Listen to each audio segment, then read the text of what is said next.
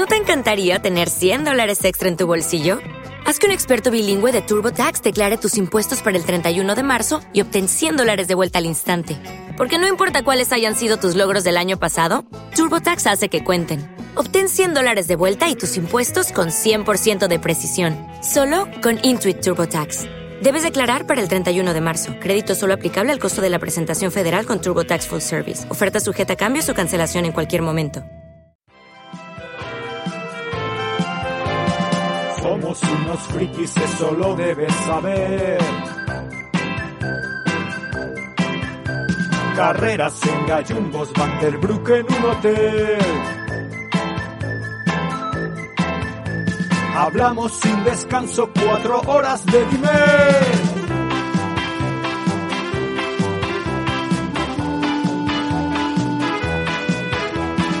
Hay mucho ciclismo, retos fáciles, difíciles,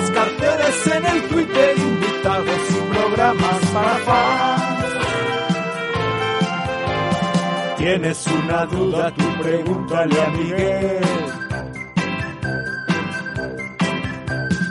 Si no entiendes nada, es que te habla con la P. Si Saúl se arranca de una con el aflute.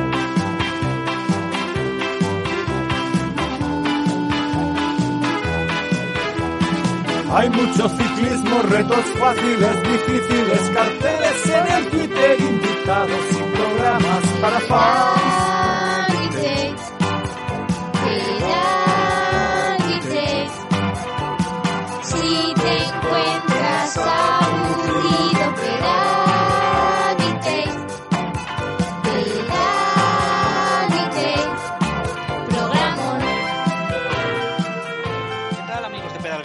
Bienvenidos a un programa más especial para fans y como siempre empezamos con el agradecimiento a todos vosotros que nos apoyáis y vamos a hablar de una cosa muy de la época en la que estamos. Estamos en invierno, estamos en enero y estamos en época del ciclocross. Así que vamos a hablar de ciclocross. Es el primer programa de Pedal Vintage en el que hablamos de ciclocross específicamente, aunque cualquiera que nos conozcáis un poco ya sabéis que se nos va la lengua enseguida, la cabra tira al monte porque a los dos nos encanta esta disciplina y teníamos también ganas de dedicar un programa a ello.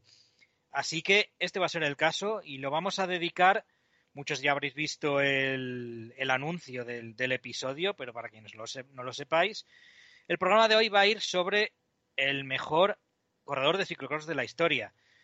Y entre los dos vamos a intentar debatir, vamos a intentar dilucidar, vamos a intentar establecer quién es el mejor especialista en ciclocross de la historia con unos criterios que pasaremos a explicar en breve.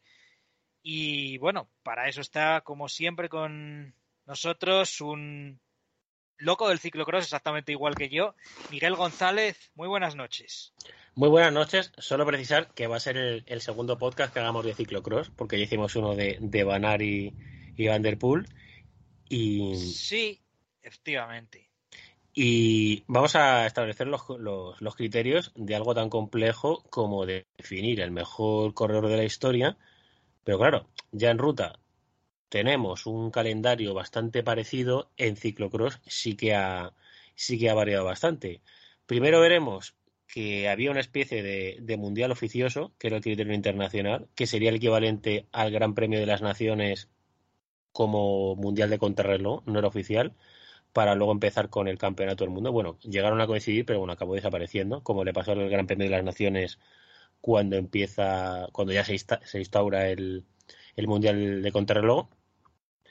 Y criterio, bueno, pues es bastante complejo, pero yo para ir acotando primero dividiría los, las temporadas en las que no existían los torneos de ciclocross, que traducido a tenis serían como los Grand Slams, pues son, tres torneos, tres grandes torneos, el, la Copa del Mundo, el Super Prestige y el y el actual X2 X2O Game o X2O Game de eh, bueno que ha, tenido diferentes nomina, nominaciones que, que ahora las iremos citando. Entonces, hasta los años 80 yo me quedaría con el, porque ahí no hay duda, el que más mundiales tienes es Eric de Blamin y posteriormente el que más torneos tiene es Svennes, que no mundiales, que ahora también comentaremos el fallo que tienen es en los mundiales y también la laguna de Eri de Blaming, que tampoco logró, que tuvo temporadas de no ser tan, tan, tan dominador y sobre todo la, el Zutemel de su época, que, que fue Albert Damme, que parece que era, que era un, el que no ganaba nunca, pero realmente tiene un potencial bastante,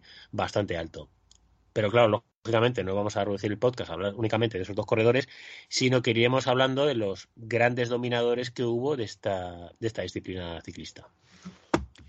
Para que la gente se haga un poco una idea así esquemática del, del tiempo exacto y los torneos, lo que es el, el campeonato del mundo de, de ciclocross como tal, la primera edición como campeonato del mundo oficialmente es en el año 50. Es decir, que, bueno, se puede considerar casi que es una, es una carrera relativamente joven si lo comparamos con eh, las carreras de ruta. Y en cuanto a los torneos, los torneos que están en sí establecidos, que son los que ha mencionado Miguel, eh, el Super Prestige, la Copa del Mundo y el, el actualmente el, el X eh, el X2O, el trofeo que, el, que yo recuerdo cuando empecé a ver ciclocross que se llamaba GVA, no, Mm. no es de Gref Van Avermaet, sino es, es de Ga- Van Antwerpen, que es un periódico de Amberes, la Gaceta de Amberes, vaya, si lo traducimos. Eh, ha tenido diversos nombres, pues GVA, B Postbank, eh, actualmente pues el X2O. Y eh, esos tres torneos ya llevan bastantes años establecidos, pero el más antiguo de ellos es el Super Prestige, que empezó en la temporada 82-83. Antiguo, pero no tanto. Ya más modernos los otros dos. Entonces, claro, realmente en cuanto a, a comparar calendarios, ahí sí que tenemos como una, una línea rupturista muy clara y por eso es bastante complicado comparar épocas y siempre vamos a tener que, coger todo un poquito con alfileres lo que los argumentos que utilicemos a la hora de comparar épocas digamos pre-torneos con las post-torneos especia- especialmente las post-inicio de los torneos y las pre-inicio de los torneos porque claro los criterios no se pueden unificar y, ahí es un poquito difícil el, realmente establecer quién puede ser mejor o no.